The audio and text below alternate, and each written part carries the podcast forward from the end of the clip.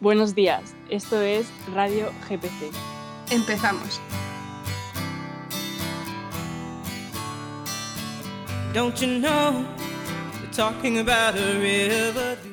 Buenas a todos y a todas, esto es Radio GPC, comenzamos un nuevo programa tras el largo parón tras la pandemia y traemos nuevos, nuevos contenidos, traemos nuevas entrevistas, eh, nuevas noticias y por supuesto eh, nuevos colaboradores. En este caso, eh, hoy nos acompaña Nora, nos acompaña Alba y nos acompaña Manu. Seguimos trayendo nuestra sección de noticias, nuestro big temático y por supuesto nuestra sección de entrevistas, que en este caso nos acompañará Necbet Corpas, especialista en gestión de conflictos dentro del patrimonio dentro del patrimonio cultural. Y sin más preámbulo, pues adelante.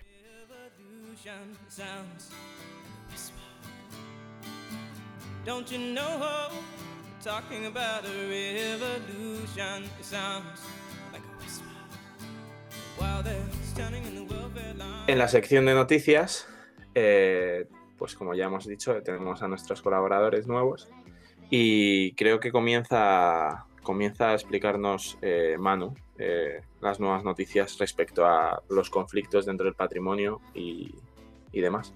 Manu. Sí, buenos días.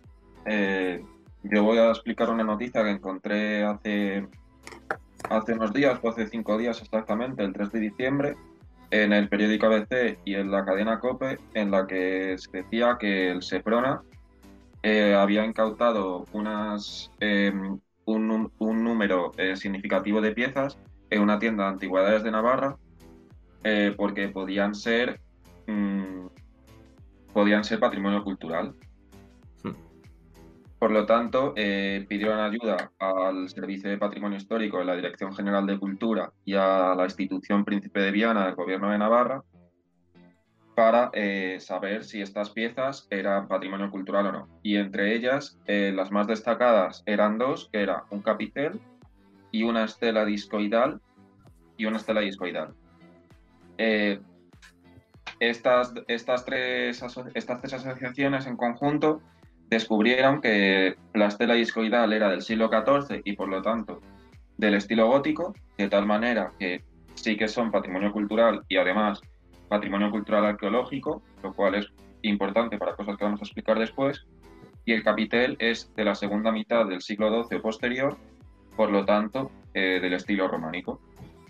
Y de igual manera, está considerado patrimonio cultural arqueológico. Entonces, lo siguiente que fueron a descubrir fue cómo, llegaron esas dos piezas a la tienda de antigüedades. Eh, investigando un poco, descubrieron que había sido una persona que había sido una persona la que le había, la que le había dado estas piezas a la tienda. Pero esta, esta misma persona que está siendo investigada dijo que no eran suyas, sino que era de una persona fallecida anteriormente y que las había heredado, por lo tanto, que, esta persona no tenía nada que ver con ello. No obstante, se empezó a investigar a esta persona y se redactaron diferentes, diferentes denuncias por, eh, por vía administrativa a la tienda de antigüedades por, por carecer de los datos de la, de la ah, transacción tal y como dice la ley, y carecer de libro de registro eh, para la, que es obligatorio para estas tiendas de antigüedades según la ley 14-2005 de Patrimonio Cultural de Navarra. Y aparte, aparte de estas dos cosas, eh, también hay que tener muy en cuenta lo que dice la ley de Patrimonio Histórico Español 16-1985, porque eh, si la persona que, si la persona que le dio eh, estas, estas obras, por mucho que las heredara, eh, son, son un hallazgo casual, además de patrimonio, de patrimonio arqueológico, tiene, tiene 48 horas para declararlas, eh, tanto a... La puede declarar o a las autoridades locales o al gobierno de Navarra o a las fuerzas de seguridad del Estado, cosa que no se hizo. Eh, por lo tanto, ya para acabar con la noticia, como es de hace menos de una semana, no se sabe cómo va a terminar todo esto. Pero lo que sí que está claro es que es un conflicto en el patrimonio cultural porque eh, se puede considerar incluso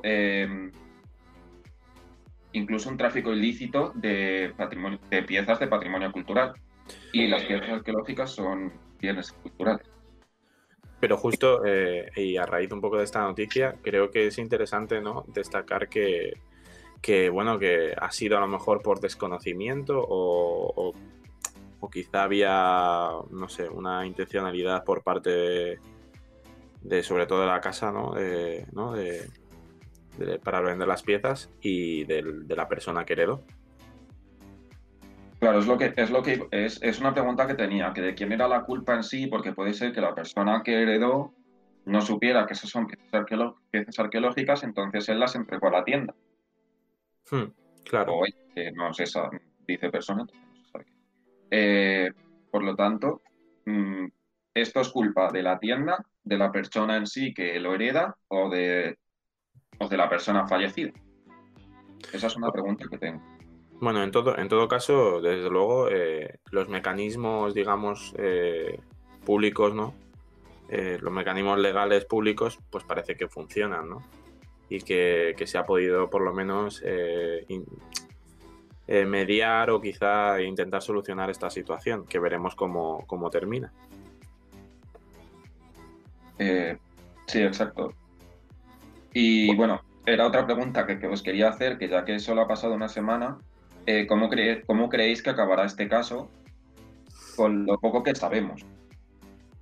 Porque sabemos muy poco. He estado investigando un poco más y no he encontrado más cosas. A ver, yo creo que depende un poco también de la primera pregunta que nos hacía sobre de quién es la culpa. Eh, hasta cierto punto habrá que esperar un poco a que salga más información, pero tampoco se puede buscar un responsable, por ejemplo, si era una herencia y la persona que la recibió no sabía o no estaba al tanto de la legislación en ese momento o de lo que era el patrimonio cultural en sí. Por mm. eso creo que estos programas también ayudan a la gente a saber un poco qué hacer cuando suceden estas cosas. Eh, vale, pensamos lo mismo. Eh, y tenía otra pregunta que, ah, creo, que es Una, creo que es una de las más interesantes. Eh, si no fueran piezas arqueológicas como son, dígase del estilo gótico y del estilo románico, por ejemplo, si fuera un cuadro de Picasso o una carta de una persona importante de la segunda mitad del siglo XX, ¿creéis que se hubiera actuado igual o no hubieran entrado las, no se hubiera hecho por vía administrativa o cómo se hubiera hecho? Yo creo que se hubiese debido de hacer igual. Otra cosa es que suceda. Bueno, en este caso yo creo que, los mecanismos ¿no? a la hora de pues esos administrativos y tal, creo que actúan igual. Eh, sea, sea lo que sea, siempre que entre dentro de, de, las categorías de patrimonio cultural. Claro, o sea, yo he hecho la pregunta por el hecho de que al final el patrimonio arqueológico siempre, por ley, desde la, desde la ley de 1985, está, está considerado patrimonio cultural, pero hmm. eh, hay aspectos, por ejemplo, cartas de personas importantes muchas veces no se consideran patrimonio cultural. Entonces, por eso eh, lo preguntaba, porque sí, aquí sí que está claro que son piezas arqueológicas, por lo tanto es patrimonio cultural seguro, pero si fueran otra cosa, ¿se hubiera actuado igual o no? Bueno, creo, creo que que creo que los bienes arqueológicos son en muchos casos los más expoliados y creo que, que son los que más no, o sea, más perjudicialmente tienen problemas, ¿no? Digamos. Porque, porque al final, pues bueno, muchas veces en muchos pueblos eh, el expolio está ahí o se destruye, etcétera. Y creo que en este caso, en, la gestión de los conflictos, creo que los bienes, los bienes patrimonio arqueológico, ¿no? los bienes arqueológicos son, deberían ser lo más, mm, digamos, importantes dentro de, esta gestión. ¿no? ¿no? sé cómo lo veis vosotros. Si creéis que otros bienes tienen, tienen esa importancia dentro de esta gestión de conflictos. Bueno, a ver, eh, yo para mí el patrimonio ecológico es muy importante, por eso está protegido así, pero también hay patrimonios. Eh, para mí, por ejemplo, es mucho, mucho más importante muchas veces proteger el patrimonio eh, etnológico o, el inmaterial que estos, pero claro, al final estamos hablando de patrimonio material arqueológico, que la gente lo entiende más como patrimonio cultural que el patrimonio inmaterial. Claro, bueno, pero el, patrimonio en, lo que digamos en los conflictos, el patrimonio etnológico, etnográfico, ¿no? inmaterial, etcétera, tienen otro tipo de problemas, ¿no? No tanto su destrucción, sino a lo mejor a veces el sentido, ¿no? Creo. Sí, no sé si visto, visto así, sí que creo que el patrimonio arqueológico es uno de los. Bueno, está claro que es uno de los más perjudiciales y los que más, los que más sufren temas de espolio eh, y claro, llevándolo desde ese punto de vista, sí, pero no creo que sea, mm, no creo que el patrimonio arqueológico tenga que tener un puesto en, el patrimonio cultural mucho más alto que otros. Vale. Muchas veces por las leyes sí que lo tiene. Bueno, pues si queréis pasamos a la siguiente noticia que nos trae Alba. Sí, yo iba a hablar de un artículo que salió en La Vanguardia el pasado 19 de noviembre que se llamaba algo así como el museo, el mayor museo del mundo, el Museo de las Obras Robadas. Eh, viene a colación porque hubo una reunión de la UNESCO en Berlín hace poco para tratar el tema, ya que el negocio del tráfico de obras mueve 10.000 millones de euros al año, que no es cosa menor. El tráfico se relaciona con la financiación del terrorismo, con excavaciones ilegalizadas, pero muy organizadas, y un ejemplo pues serían los típicos museos o bienes saqueados en las guerras. Quizá el, caso más famoso es el espolio nazi. Y en el artículo se habla como de cuatro enemigos principales eh, en cuanto a la conservación del patrimonio cultural, que son, hay dos que son de tipo ambiental, digamos, y otros eh, debidos a la acción del hombre. Eh, los debidos a la naturaleza son el cambio climático y los desastres naturales, y por otro lado, quizá eh, el caso, o sea, los casos más sonados son eh, por guerras o por el tráfico ilegal del que venimos hablando. De hecho, ninguno de estos aspectos respeta las fronteras, por lo cual es muy difícil a veces hmm. em, nacionalizar unos bienes, digámoslo así, cuando hay este tipo de problemas. Y dentro del artículo se habla de los tres artistas españoles que más han sido robados en la historia o que más obras se han perdido suyas, que me ha, me ha sorprendido bastante, que de Picasso se, dan por perdidas 671 obras, de Miró 384 y de Dalí 292, que son números elevadísimos para esto. Entonces eh, se hace un recorrido en el artículo un poco por las acciones que se han hecho para intentar investigar acerca del paradero de estas obras o de cualquier tipo de patrimonio cultural que se haya perdido. Eh, la obra quizá más importante en este aspecto la llevó a cabo em, el gobierno británico cuando creó el Art Lost Register, que es algo así como em, los bienes robados, o sea, un registro de los bienes que se han robado. Mm. Y aparte, el museo cita también otro libro que se llama El Museo Invisible, de Nathaniel Erzberg, que resulta ser el catálogo más grande del mundo sobre este tipo de obras robadas. Entonces, leyéndolo así un poco, había, había pensado dos preguntas. ¿Vosotros habíais oído este tipo de, o sea, esta noticia concretamente antes en algún medio como las noticias o la radio o así?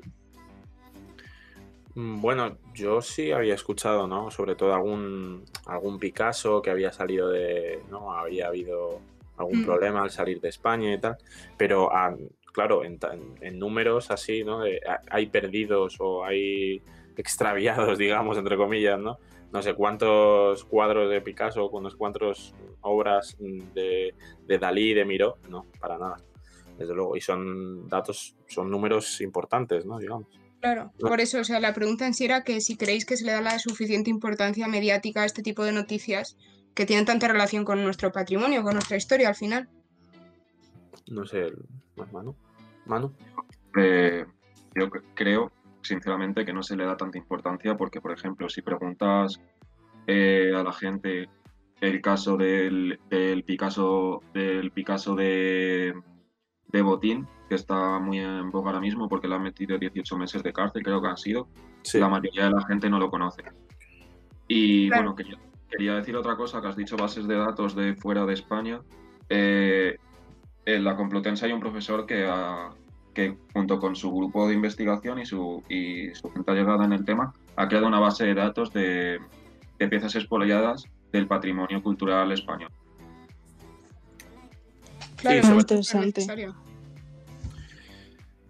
Creo que, creo que al final eh, está claro que debería haber un, por lo menos eh, esta noticia debería ser, debería ser más comentada, ¿no? Eh, a niveles culturales.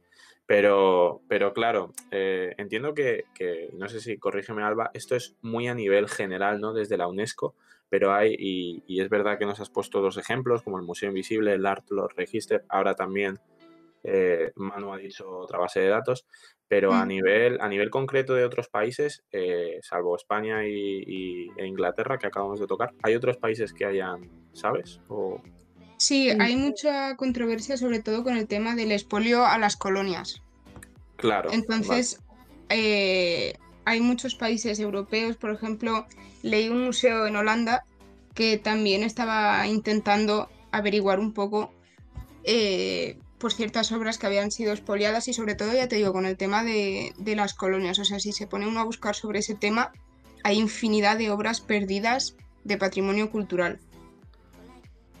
Sí, o que no se sabe su procedencia, ¿verdad? Claro, claro, claro. ¿Cómo creéis, cómo creéis que podéis, eh, cómo solucionaríais eh, vosotras estas, estas cuestiones?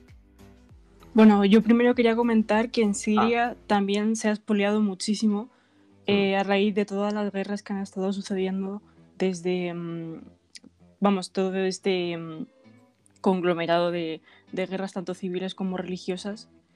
Y, mm, y bueno, esa sería mi aportación, que se me había olvidado comentarlo. ¿Cuál era la pregunta? Nada, que cómo, que cómo, que cómo lo solucionaríais, que cuál sería vuestra propuesta de gestión de, este conflicto, ¿no? Que existe, pues eso, aparte del propio del propio expolio y de las propias eh, obras perdidas, pues un poco también de pues esta confrontación de países europeos eh, que, han, que, han, que han saqueado, digamos, o han tenido en sí pues mm, bienes, bienes coloniales, etcétera. ¿Que ¿Cómo lo solucionaríais? ¿Cuál es vuestra propuesta? ¿Cómo, cómo la, ¿Qué haríais? Lo primero la concienciación, pero como sabemos que la concienciación pues tarda años en, en consolidarse hmm. en las personas, eh, pues hay que actuar por la vía legal, porque no hay otra. De momento yo creo que no hay otra. Yo opino lo mismo que Nora. Claro, y en el caso de que a lo mejor eh, muchos bienes eh, de las colonias están reconocidos ya legalmente dentro de estos países europeos, claro, ¿cómo, cómo, cuál, cómo, o sea, ¿Cómo haríamos la equivalencia ¿no? de leyes jurídicas, etcétera? ¿Creéis que, sería bueno hacer como a lo mejor una mesa, no sé, yo por poner ideas, una mesa de debate entre estos países donde poder encontrar soluciones intermedias, intermedias entre comillas, ¿no? O no sé, ¿cómo veis? A ver, yo eso es lo que más he leído y creo que probablemente sea el caso más sonado es lo del British Museum.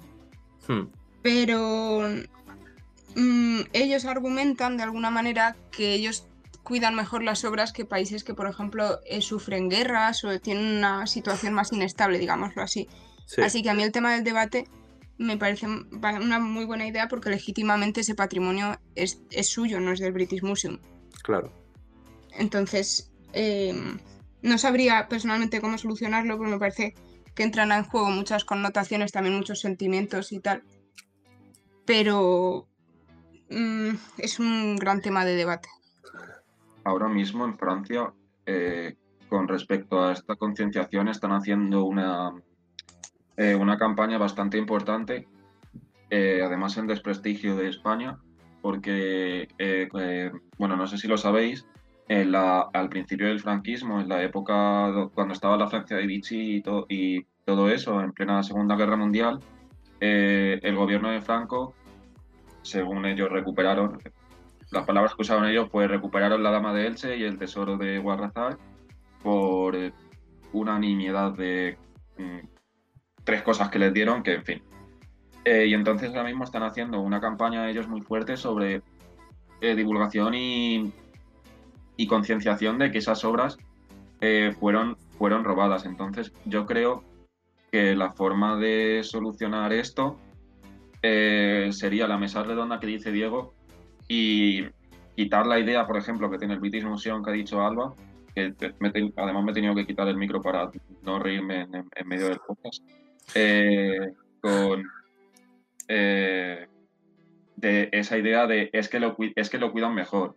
Eh, bueno, vamos a ver, si lo cuidan mejor porque aquí tenemos la idea, la idea occidental de que nosotros somos mejores que todos. Pero a lo mejor si les damos la oportunidad de cuidarlo, tampoco les hemos dado la oportunidad, se lo quitamos y ya está. Es como el templo de Devoz. De aquí. Claro, claro, totalmente. Entonces, ¿creéis que, la solución pasa por, por, la mediación o exclusivamente porque primen las leyes, porque haya un organismo a nivel internacional eh, que, que, ordene y mande, quizá la UNESCO tenga una sección respecto a esto? No sé cómo, pues yo creo que todo lo que has dicho y en ese mismo orden. o sea, primero hablar todos, debatir, luego crear em, mm, unas leyes o un organismo primero y luego a partir del organismo, pues ya crear las leyes. Ok. La cuestión es que las leyes están creadas ya. O sea, es que es muy curioso porque en el derecho internacional están creadas las leyes pero no hay una concienciación. Entonces creo que se han saltado unos pasos anteriores bastante importantes. De acuerdo. Bueno, pues eh, pasamos a, la última noticia que nos trae Nora. Así que cuando quieras, Nora. Bueno, he traído una noticia un poco controvertida que veremos saber qué pensáis. Eh, versa sobre la contaminación visual en los bienes del patrimonio histórico-cultural. La noticia se titula Écija atrapada por los cables. La Asociación de Amigos de Écija nos trasladan su denuncia. Está localizada en el apartado de noticias de la página web de Hispania Nostra. Y, bueno, ya de paso aprovecho para recomendar esta página, eh, que es una bueno, página, asociación sin ánimo de lucro que lucha por la defensa del patrimonio y entre sus misiones más interesantes destaca la lista roja de patrimonio, en donde se pueden ver un catálogo de un gran número de bienes mm, en peligro de extinción, básicamente en, el territorio español. Eh, bueno, el artículo es de una fecha reciente, del 27 de octubre, y fue publicado por la secretaria de España, Nostra, Blanca Jofriu Álvarez. Eh, era una carta remitida en 2018 al presidente del Consejo de Administración de la Compañía Eléctrica de Endesa por parte de la Asociación Amigos de Écija. Em, se le informa, bueno, a este eh, presidente se le informa la situación en la que se encuentra el conjunto histórico artístico barroco, que por cierto abro paréntesis y comento que el día de ayer, 7 de diciembre, fue el Día del Orgullo Barroco. Em, bueno, continúa con el artículo. El conjunto pues, se caracteriza de 11 torres con sus respectivas espadañas y es conocido como uno de los mejores eh, conjuntos barrocos de España. Em, destaca por su relevancia artística, tanto individual como, como conjunto, y, em, y, realmente el debate o, la problemática que, que, sucede es que en, en distintos puntos de la localidad Em, aparece un cruce de cableado eléctrico que bloquea visualmente lo que es en sí la obra, tanto individual como, como el propio conjunto. Em, hay que tener en cuenta que ya no es una problemática moral o de conocimientos patrimoniales, sino que también es ilegal porque incumple lo que sería la vigente Ley 14 del año, del año 2007 perdón, em, en noviembre del Patrimonio Histórico de Andalucía. Blanca Jufriu, que es la secretaria de España Nuestra, como he comentado antes, resalta de aquí el artículo 19, eh, que está dedicado especialmente al tema de la contaminación visual o perceptiva. Cito literalmente lo que expusieron los amigos, la Asociación de Amigos de Écija. Em, bueno, citan exactamente la parte del artículo Em, se extiende por contaminación visual o perceptiva a los efectos de esta ley aquella intervención, uso o acción en el bien o en su entorno de protección que degrade los valores de un bien inmueble integrante del patrimonio histórico y toda interferencia que impida o distorsione su contemplación. Como punto 2, eh, los municipios en los que se encuentren bienes inscritos en el Catálogo General del Patrimonio Histórico de Andalucía deberán recoger en, el planeamiento urbanístico o en las ordenanzas municipales de edificación y urbanización medidas que eviten su contaminación visual o perceptiva. Tales medidas comprenderán al menos el control de los siguientes elementos. Dos puntos, eh, las instalaciones necesarias para los suministros, generación o consumo de energéticos. En breves palabras, em, esta asociación solicitó ya hace dos años, en septiembre de 2018, la retirada buscando otra alternativa posible para situar estos cables, evitando que continuasen interrumpiendo de esta manera lo que lo que es el conjunto histórico patrimonial y a lo que se refieren como auténticos atentados visuales. Eh, realmente no obtuvieron respuesta alguna por parte de la compañía eléctrica y por tanto no hubo ningún cambio respecto a lo que se solicitó. Si es verdad que, mm, que recientemente, bueno, en, la publicación eh, dicen que, que, van, a, van a intentar llevarlo a los tribunales. Y abro el debate con tres preguntas ¿Creéis que es una noticia de trascendencia? ¿Realmente debemos pararnos a observar hechos o sucesos de este tipo? ¿O lo leo todo seguido o preferís contestarlo poco a poco? Contestamos poco a poco, ¿no? Vale, perfecto. Pues eh, yo creo que, que, sí es importante conocer este tipo de noticias. Pero, pero bueno, podemos darle una vuelta, que responda el resto. Alba, Manu. Yo creo que mm, que este tipo de cosas son necesarias también porque hay que dar la importancia que merece el patrimonio y hay que cuidarlo. Igual que siempre se dice que en España somos un poco de house con estas cosas o que nos lo tomamos un poco con menos importancia, digámoslo así, yo creo que son cosas un poco básicas, pero que si cumplimos todos, pues que, que es necesario. Y me parece muy bien denunciarlo públicamente también. Manu. Eh, yo estoy con, con todas vosotras. Eh, estoy totalmente de acuerdo en que esto hay que denunciarlo y que esto hay que, hay que ponerlo, hay que difundirlo. O sea, me parece, como dicen ellos, un delito para el patrimonio cultural y creo que usaban esas palabras. Y estoy totalmente de acuerdo con ellos y esto hay que difundirlo. Pero yo quería darle una vuelta a esto, ¿no? Yo creo que es importante, eh, desde luego, que eh, pues no el aspecto visual de muchos de los centros históricos y demás, pero si esto afecta económicamente al, digamos, al, al, habitante de estos centros históricos, en este caso de Cija, eh, ¿creéis que, primaría un poco más lo visual o al final el, habitante mm, intentaría decir, pues bueno, pues al final es verdad que están los cables ahí, pero siempre han estado? Porque a veces se dan estas situaciones, ¿no? Pero es que realmente no siempre estuvieron, porque cuando se construyeron los edificios barrocos no había cableado eléctrico. Claro, ese claro. es el problema también. sí, ese es un problema, pero ¿y si, si tú lo que haces eh, es empeorar un poco, digamos, el bienestar, entre comillas, ¿no? de, los habitantes? quitando esos cables. Eh, entiendo lo que dices. Esto justamente es un poco lo que suelen pasar en los conflictos dentro del patrimonio, ¿no? Eh, muchas veces eh, imprimamos más a los bienes por encima de los habitantes o a veces incluso los habitantes por encima de los bienes, que suele pasar más a menudo esto último ¿no? que lo primero. Pero en este caso, claro, eh, a lo mejor Endesa directamente no quiere, era Endesa creo, ¿no? La empresa. Sí, Endesa.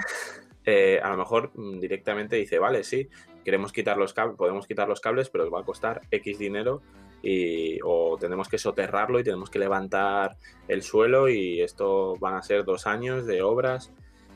Claro, yo quiero que me digáis si, si se diese esta situación, eh, ¿cómo, ¿cómo, lo enfrentaríais eh, vosotras? Bueno, lo primero decir que mm, la Asociación de Amigos de Écija hmm. eh, proponen que se busque una alternativa posible, que no, no lo exigen, no están diciendo cambiadlo ya, están diciendo que si existe una alternativa, pues que, que se pongan manos a la obra, pero es que realmente no recibieron ninguna contestación de la compañía eléctrica, fueron ignorados. O sea, no les propusieron nada ni les comentaron que sería algo difícil y que crearía problemas o problemas económicos o vecinales eh, por este cableado. Directamente, eh, vamos, no sé, no, les, no les han dado opción, desde luego. Pero bueno, sí, podéis continuar si quieres las preguntas y seguimos ahí. Vale, eh, sabiendo que esta situación perjudica nuestro patrimonio y aún más sabiendo que se está produciendo algo ilegal, ¿por qué creéis que hasta ahora no se ha barajado la posibilidad de acudir a los tribunales? Esto va enlazado a lo que ya hemos comentado. sí, sí, sí, justo. Pero si queréis comentar algo más. Yo creo que eso es por tema de economía, lo que cuesta ir a los tribunales con estas cosas y no saber si lo vas a ganar al final. Creo que es un tema de economía, de lo que, por desgracia, lo que cuesta en este país muchas veces eh, que, te, que te hagan justicia con algo, porque muchas veces eh, no vale la pena, por mucho que tengas razón, ir a, ir a un juicio, porque lo que te van a dar te lo has gastado en, en lo que te ha costado en juicio. Sí, también. Y además también el tiempo, porque normalmente estos asuntos tardan muchísimo tiempo, incluso años, en llegar a una conclusión. Entonces, si se puede mediar y llegar a un acuerdo como habían propuesto ellos, lo que decías tú, Nora, un poco más, digamos, amistoso, de oye, a ver qué solución podemos encontrar, pues creo que es la mejor solución, pero visto que no se está pudiendo, pues es como mal necesario, digámoslo así. Bueno, yo creo que el apoyo de un poco de Hispania Nostra entiendo que va, que va camino de, una mediación o de al menos una solución o, de llamar la atención. ¿no? Sí, o darle más trascendencia a la noticia. Claro, claro. Que creo que eso es un poco lo que recogías, ¿no? A lo mejor eh, en la última pregunta, creo, ¿no? Sí, la última pregunta es eh, que los amigos, bueno, la asociación de de mm, Amigos de Écija es una asociación y por tanto no tiene ninguna autoridad legal. Que si pensáis que sería oportuno que una oportunidad, una oportunidad, una autoridad correspondiente, correspondiente velase por el patrimonio con el objetivo de que se pudieran limitar este tipo de perjuicios. Bueno, existe, existe estos tipos, ¿no? De otras, otras, digamos, autoridades eh, pero bueno, entiendo que la asociación tiene, eh, tiene, tiene poder jurídico, ¿no? Creo que podrá hacer sus denuncias correspondientes y demás. Pero sí es verdad que el poder que, claro, económico, como decía antes Manu, ¿no? No será tanto como el que tenga Hispania Nostra o como, por ejemplo, el que tenga ICOMOS España, ¿no? Que también creo que son, que son dos, dos digamos, dos asociaciones o dos organizaciones que velan a nivel nacional por, este tipo de cosas. Eh, lo que no sé es eh, si creéis que, creéis que es mejor en este tipo de casos que son más localizados, ¿no? como es ECIJA, eh, lleve la voz cantante una organización nacional o, o, que se vea apoyada la Asociación de Amigos de ECIJA. ¿Quién creéis que debe llevar la voz cantante? Hombre, a ver, comenzó la Asociación de Amigos de Écija, porque son los que se encuentran en un área más mm, local, digamos. Sí. Y, ellos ya al ver que no tenían respuesta y que no tenían una vía por donde em, se supiese esto, pues ya supongo que recurrieron a España Nostra, que ya ha podido publicarlo y que tiene mucho más eh, público o que llega a más personas. Y poder en ese sentido. claro, y poder em, ya no solo hacia las personas, sino en instituciones. Efectivamente, sí. Pero ¿creéis que debe ser Hispania Nostra la que, la que eh, enfrente este problema directamente? ¿O quizá debería hacer, eh, no sé, un apoyo más institucional, sí, sobre todo Autonómico, dices. Sí, o técnico, ¿no? Digamos, algo más residual. Que sea, ¿no? O no sé, no sé qué pensáis. Yo la, verdad es que mm, yo creo que es mejor que lo lleve la Asociación de Amigos de Écija y que tengan el apoyo por detrás de Hispania Nostra, eh, apoyo logístico. Pero creo que es algo eh, que al final los, los afectados en gran medida son la Asociación de Amigos de Écija y bueno, también el resto de la población porque es un patrimonio cultural, pero eh, los que más lo viven son la asociación, por lo tanto creo que son los que lo tendrían que mover con el apoyo detrás de Hispania Nostra. Alba, ¿algo que comentar? Sí, yo suscribo totalmente a lo que ha dicho Manu y creo que también es un poco en lo que nos ha comentado Nora, que este asunto lleva ya bastante tiempo, igual en un primer momento sí que se podría haber solucionado de una manera más local, pero ahora igual sí que necesita más apoyos, como lo que estáis diciendo de Hispania Nostra y tal.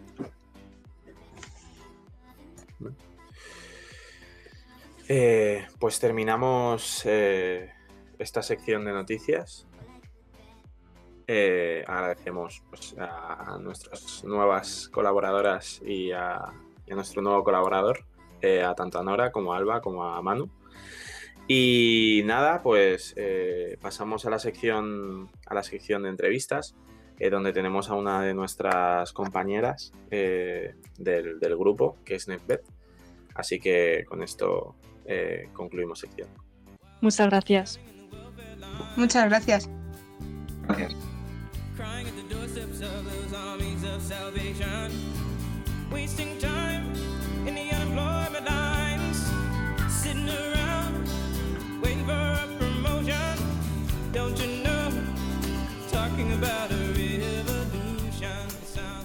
Bueno, eh, hoy en el, en el, apartado de entrevistas eh, tenemos a, una compañera nuestra, eh, encantados nosotros de tenerla hoy.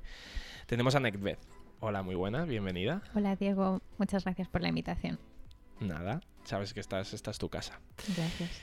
Necbeth es graduada en arqueología, es becaria FPU del Departamento de Prehistoria, Historia del Arte y Arqueología, eh, beca del Ministerio de Ciencia, Innovación y Universidades y, como ya he dicho antes, es compañera del Grupo de Investigación Gestión del Patrimonio Cultural. Eh, hoy vamos a hablar con ella del conflicto en el patrimonio cultural, básicamente porque su tesis eh, se titula, o más o menos, ¿no? Es, un esbozo, ¿no? De, del título, sí. Conflicto en la gestión del patrimonio arqueológico en las ciudades patrimonio mundial, con eh, una investigación en casos en España y en Latinoamérica. Exacto.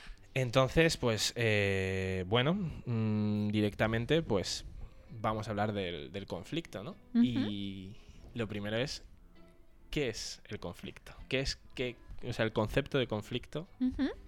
¿Cuál es? Así en, general. En general y luego eh, ahondaremos en, el asunto del patrimonio, cultural. Pero si quieres ir directamente... No, no, no, me parece guay que, planteemos el, ¿no? Como así el contexto más amplio, ¿no?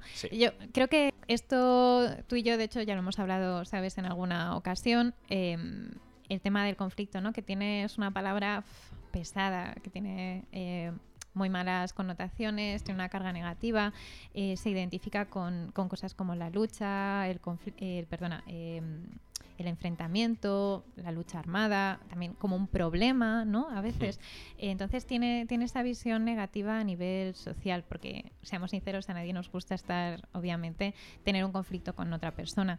Sin embargo, eh, yo creo que un aspecto positivo, o como nos gustaría que pensáramos en el conflicto también, es que tiene aspectos generadores o aspectos creativos. Es decir, em, pues un conflicto pone de manifiesto que hay una relación que no, o unas dinámicas sociales o una dinámica que no está funcionando positivamente y que tiene que cambiar de alguna forma porque no, no hace, no satisface alguna de las partes. Entonces, eh, cuando se ve que hay un conflicto es cuando se puede cambiar, ¿verdad? Cómo funciona esta dinámica. Entonces, tiene esos aspectos generadores o creativos. Y luego, pues ya desde un punto de vista social más amplio, cuando hay un conflicto, pues se refuerzan ciertas relaciones entre, ¿no? intragrupos, o sea, dentro de cada uno de los grupos que están enfrentados, por ejemplo. O sea, tiene una serie de aspectos que pueden ser positivos, ¿no? Entonces, eh, quizás esa es la idea con la que me gustaría trabajar, o bueno, con la que trabajo. Con la que estás trabajando, Claro, en, en, mi tesis doctoral, ¿no? Los conflictos en el patrimonio arqueológico específicamente, eh, como posibilidades para mejorar cómo funcionan las cosas. O sea, algo que podría ser, justamente como tú has dicho, ¿no? desde una perspectiva más social, más general, digamos, algo negativo, estás intentando darle una vuelta, ¿no? Y, resaltar, digamos, sus aspectos, pues generadores y creativos. Pues, en el patrimonio cultural, entonces, ¿qué nos encontramos? Claro. Con estos, con, con, este, con el conflicto en general. Claro, eh, el conflicto, ¿no? Nos encontramos con chorrocientos millones de conflictos. Los conflictos, vale. Claro, sí, sí, sí. No, pero, pero es, es, es, importante tener claro que, como en cualquier otra situación, pues nos vamos a encontrar con muchos conflictos, ¿no? Porque es parte de las relaciones, es parte de las relaciones humanas, ¿no? Y el, patrimonio arqueológico, cultural, nos guste o no, es evidente, está inserto dentro de unas relaciones humanas. Entonces, em, así un poco tentativo, ¿no? Y si quieres ya lo vamos desgranando un poco, un poco más, podemos entender el conflicto en el patrimonio cultural como una situación, ¿vale? Eh, percibida o, real, en la que eh, las partes consideran que hay una incompatibilidad de intereses, necesidades y valores, ¿vale? Vale. Así, esto que ha sonado, ¿no? Como tan teórico y tan... Totalmente, Sí, ¿verdad? Eh, pues para desgranarlo un poco, ¿no? percibida o real, a veces las personas consideramos que nos encontramos en una situación de conflicto porque mis objetivos no se van a cumplir si tú cumples los tuyos, ¿no? Entonces, eh, quizás no es verdad, pero yo lo percibo de esa manera, eso es un conflicto, ¿no? Hay un elemento de percepción importante en este tipo de situaciones. Em, y luego la idea de incompatibilidad. ¿Incompatibilidad entre qué? Bueno, yo sé que tú sabes ¿no? estos conceptos, pero quizás eh, no, no, no, son tan, tan claros y tan evidentes la diferencia entre intereses eh, y posiciones. Os decía, ¿no? Incompatibilidad de intereses, necesidades y valores. Eh, sé que te conoces este ejemplo. ¿Cómo vemos la diferencia entre posiciones e intereses? Este ejemplo no es mío, ¿vale? Pero pensemos o consideremos que hay dos hermanas que se están peleando por una única naranja, ¿vale? Entonces, eh, la una a la otra, pues se dice, mira, yo quiero la naranja, eh, la otra dice exactamente lo mismo, se mm. pelean. Claro, su madre llega y dice, mira, me tenéis hasta el moño de estar eh, peleándoos tantos por la, por la naranja. pues, Claro, pues la parto por la mitad, ¿no? Muy salomónico y, y cada una se queda con la mitad de la naranja lo que estaban diciendo cada una de las hermanas eran las posiciones. Yo quiero la naranja, yo quiero la naranja. Hmm. Era lo que decían. Pero si hubieran profundizado un poco más en, esas posiciones... sí, ¿para qué querían? Exactamente para qué quieres la naranja, probablemente hubieran, se hubieran dado cuenta de que una quería la naranja para eh, darle un poco de olor al pastel que está haciendo y solo necesitaba la monda de la naranja y la otra eh, pues quería hacer zumo de naranja y necesitaba la pulpa. Es decir, una podía haberse quedado con el 100% de la, ¿no? de la monda de la, naranja y la otra con el 100% de la pulpa. Hubiera sido una solución eh, mucho más positiva. Hmm. Eh, las dos hubieran quedado mucho más satisfechas con el resultado y hubieran cubierto sus, sus intereses, ¿no? Entonces, esa idea de diferenciar entre posiciones e intereses. Y luego el tema de los, eh, de los valores. ¿no? A mí esto me resulta muy interesante porque a menudo, eh, y esto tú lo sabes, ¿no? pues cuando hablamos de los valores, eh, a menudo hablamos pues que si del valor económico del patrimonio cultural, ¿no? el valor estético, el valor identitario, etcétera, etcétera, etcétera. Pero en, en este tipo de estudios sobre eh, los conflictos y la teoría de los conflictos, los valores se refieren más pues a las creencias eh, que seguimos los seres humanos, que, nos permiten distinguir entre lo bueno y lo que nos ayudan mejor a distinguir entre lo bueno y lo malo, lo importante y lo que es menos importante. Es decir, eh, se refieren a cómo vemos el mundo las hmm. personas y evidentemente tenemos formas distintas ¿no? de, ver ese mundo y de ver qué es lo que nos importa más, lo que nos importa menos, etcétera. Entonces, pues por ejemplo, se me ocurre que yo lo, lo, leí, ¿no? En un caso que parece como muy evidente. Pues si se va a construir una fábrica, por ejemplo, en un, en un entorno, eh, una persona eh, cuyos valores están más basados pues, en, en, la importancia del medio ambiente, la necesidad de mantener un buen medio ambiente para el desarrollo humano, etcétera, pues simplemente se centrará en la parte negativa ¿no? de, esa, de esa fábrica, ¿no? en los posibles, las posibles consecuencias contaminantes, etc. Pero una persona que le, eh, digamos que sus creencias o su, su, criterio esté más basado en el asunto económico, ¿no? Pues mira, es que esta fábrica va a generar tantos puestos de trabajo en esta comunidad que está deprimida, pues se va a centrar en otro aspecto, ¿no? De un mismo están viendo un mismo hecho desde diferentes perspectivas. Entonces, esto me parece interesante por su potencial a la hora de aplicarlo al asunto de los conflictos ¿no? en el patrimonio en el patrimonio arqueológico. Digamos que sería lo más complicado a veces identificar esos valores o, ver esos valores en las comunidades. Mm, Quizá por eso te resulta lo más interesante. Yo... O la que más potencial, porque es lo que más potencial tiene. Creo, creo que es... Creo que eh, profundizar en los valores es muy importante, hmm.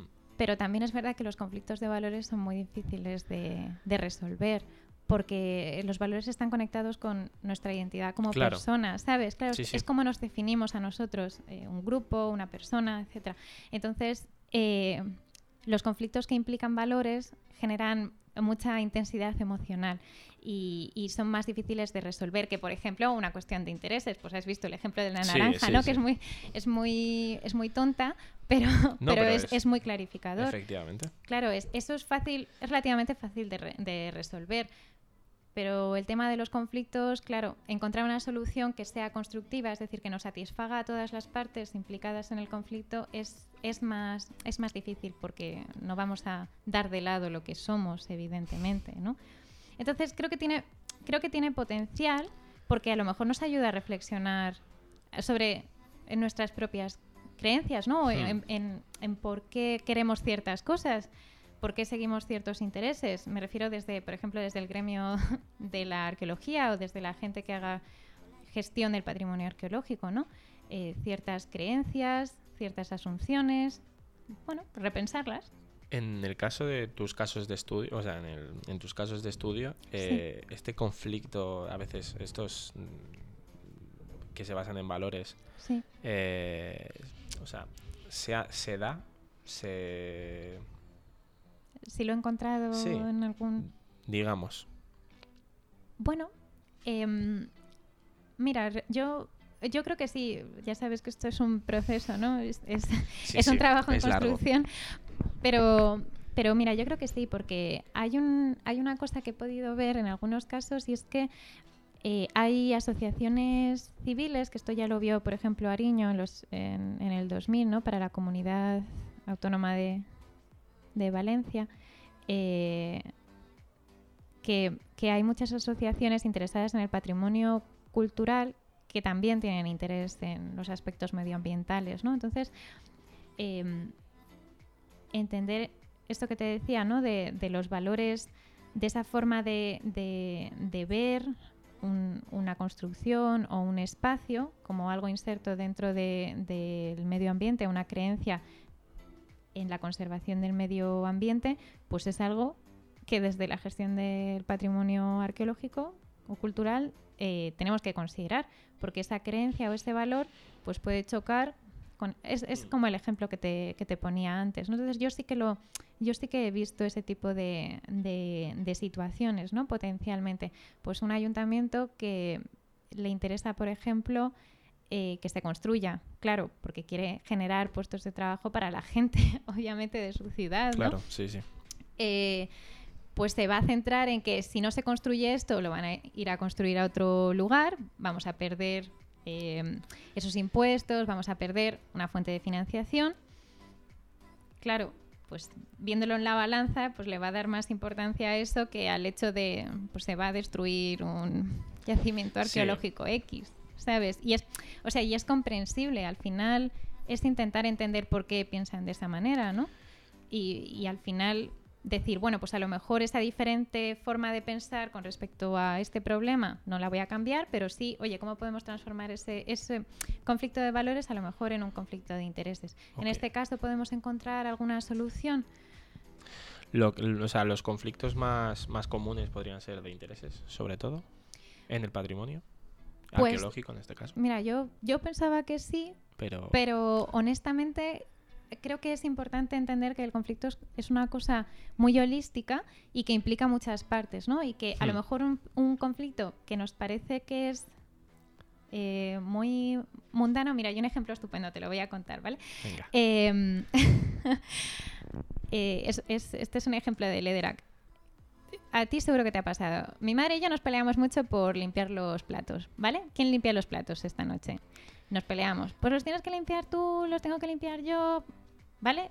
Mi padre también se mete, no, pues entonces los limpio yo, tal, no sé qué. Al final acabamos todos peleados, ¿vale? Por quién limpia los platos.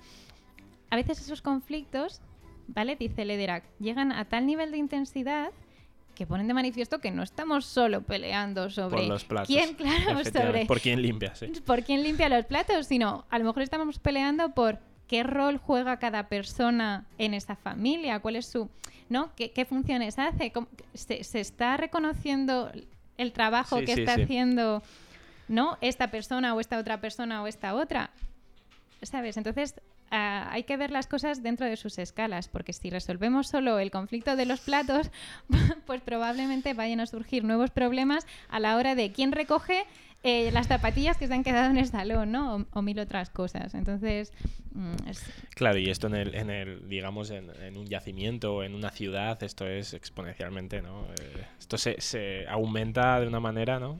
Claro, brutal. Entonces, hay que entender que no, no, yo, yo creo que lo importante es, en este sentido, que, no es hay unos conflictos de intereses y luego hay unos conflictos de valores por otra parte, sino que bueno, el tema de los valores eh, y el tema de los intereses y, las posiciones pues aparecen, eh, tienen mucha relación los unos con los otros en todos los, conflictos. Y ya yendo un poco a lo mejor más, pues eh, quizá más a las conclusiones ya de todo esto.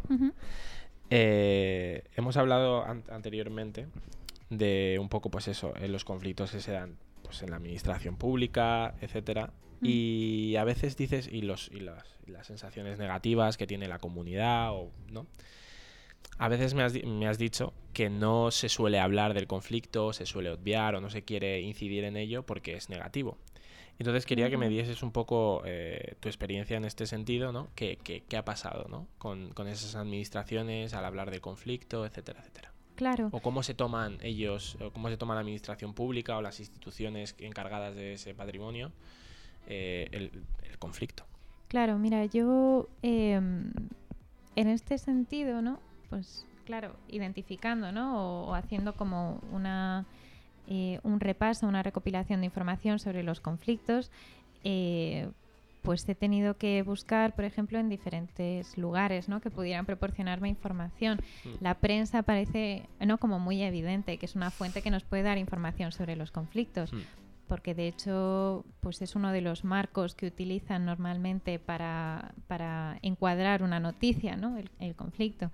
Em, pero claro, hay muchos otros o muchos otros conflictos que no salen, que no se ven públicamente, ¿no? Y que ocurren, pues eso, dentro de, las administraciones o dentro de las asociaciones civiles que tienen diferentes eh, diferentes grupos, hmm. que tienen diferentes formas de percibir el, problema, el conflicto, perdón, etcétera.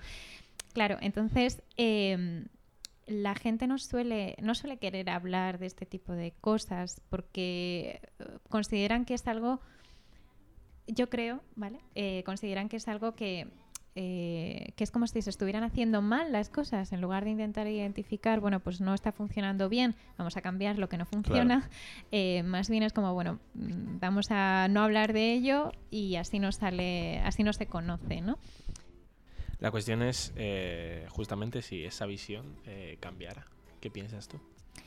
Bueno, yo tengo, ya sabes, yo tengo fe en que, en que pueda en que pueda cambiar, ¿no? Ahí eh, se están haciendo, sobre todo desde la Unión Europea, pues se están dando muchos pasos a favor de, integrar los métodos alternativos de resolución de conflictos en la administración eh, a muchos niveles, ¿no? Entonces, yo creo que este tipo de fórmulas al final lo que te enseñan es a responsabilizarte de los conflictos, no a decir yo soy la causa, no, sino a decir, bueno, yo estoy implicado en un conflicto, yo puedo resolverlo, ¿no? Hmm. No vamos a externalizarlo a, yo qué sé, al sistema judicial o, ¿sabes?, algo ajeno, sino, oye, vamos a hablar, vamos a ver si podemos encontrar una solución. De hecho, eh, hace relativamente poco salió una sentencia del Tribunal Superior de Justicia, ¿no?, que, que aplicaba lo que era la, la mediación intrajudicial a un problema con un edificio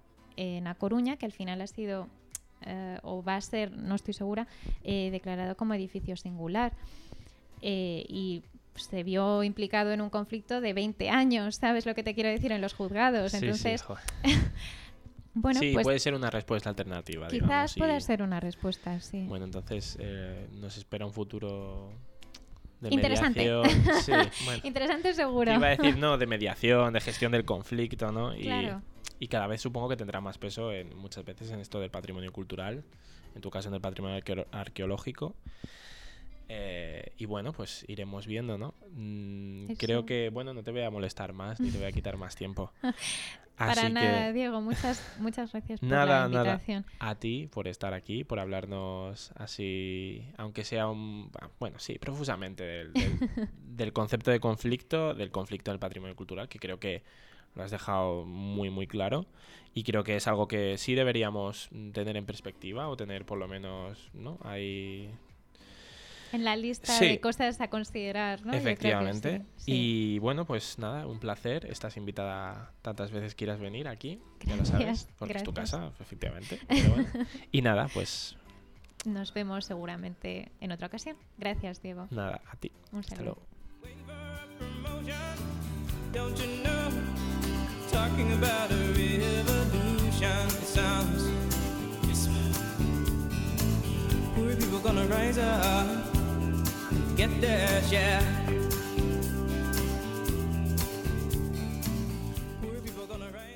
Bueno, y después de esta entrevista con Ekbet y después de haber ahondado en algunos términos de, los conflictos dentro del patrimonio y de la gestión de los mismos, pues pasamos a nuestra última sección eh, llamada, pues, bueno, el big de el big temático, ¿no? O el big a destacar con Rosana. Así que hola, buenas, Rosana. Hola, buenos días. Pues... ¿Qué nos traes? Pues yo traía hoy las fallas, las fallas que fueron declaradas Patrimonio de la Humanidad en 2016, Patrimonio Inmaterial de la Humanidad, para ser más exactos, eh, y que tiene un pequeño conflicto, no demasiado heavy, pero sí. es que eh, esta declaración supone que los valores esenciales quedan preservados, que se defiende eh, el monumento fallero como pilar de la celebración, que mm, se priorizan muchos, muchos elementos vernáculos ante, ante los cambios artificiosos mm, y aleatorios, pero y gracias a esto recibirá grandes ayudas que ayudará a seguir manteniendo vivos los oficios, las tradiciones y la propia celebración, porque si no, estas, estas mismas oficios hubieran desaparecido hace años, sino de no ser por la tradición. Pero por esto mismo, la UNESCO misma eh, va a establecer ciertos límites a la capacidad de, decisión de la Junta Central Fallera. Y esta celebrará, eh, celebraba y celebrará, supongo, eh, ciertos congresos para determinar eh, la estructura de la fiesta y los elementos susceptibles de, susceptibles de, cambio. Uy, como tengo la lengua. He perdido. Mierda. Vale. Y sentará ciertas cátedras ante cualquier propuesta. Esto significa que ahora ya las fallas no son patrimonio solo de los valencianos sino que su evolución ahora mismo está fiscalizada por otro órgano ajeno a la, propia cultura, que establecerá unos principios éticos de conservación. Eh, esto supone que le retiramos a la comunidad la capacidad de decisión. Y eso tampoco es exactamente correcto. Eh, cada cultura debería tener ciertos derechos de decisión sobre sus propias fiestas, las eh, fiestas y las tradiciones, las, el, folclore, todo debe eh, evolucionar de manera natural. Sentando algunas cátedras eh, como absolutas, caemos en el inmovilismo. Hmm. Y las tradiciones son culturas vivas, son, cambian, vivan, cambian con la sociedad que a la que pertenecen. A medida que la sociedad cambia, la cultura cambia. Y no se puede detener. Por mucho que queramos que eh, sea purista, es como en este momento fue de una manera, ahora es un poco diferente. Pero ahora las fallas están controladas y sometidas al juicio de un órgano ajeno. Y esto es, precisamente por esto mismo, es contradictorio ha habido, ha habido alguna, alguna respuesta popular, por así decirlo, por parte de los valencianos o los falleros? Pues he visto noticias de descontento, pero no tanto em, como quejas, realmente, porque al fin y al cabo sí que se está protegiendo y es lo que se buscaba desde un, origen. Y una ah. financiación que les ayuda, que les... Y desde luego reconociendo, ¿no? Claro, y reconociendo, y eso, y las ayudas que son muy necesarias y muy bienvenidas. Pero sí que hay esa pequeña chispa de descontento. Bueno, entendemos que, por tanto, hay un conflicto leve, sí, pero, pero bueno, lo hay, claro, por supuesto. En todo caso, ¿cómo crees que, cómo crees, ya esto es un poco tu opinión, pero ¿cómo crees que se dará el futuro o cómo, hacia dónde irá? Yo creo que, habrá negociaciones, tanto por el órgano de la UNESCO como por la Junta Central Fallera, para, eh, para la toma de decisiones. Eh, probablemente acaben hablando y los cambios serán tomados en, conjunción de los dos, de modo que a la cultura no se le quitará el, poder de decisión que tanto le pertenece. Eh, simplemente será compartido.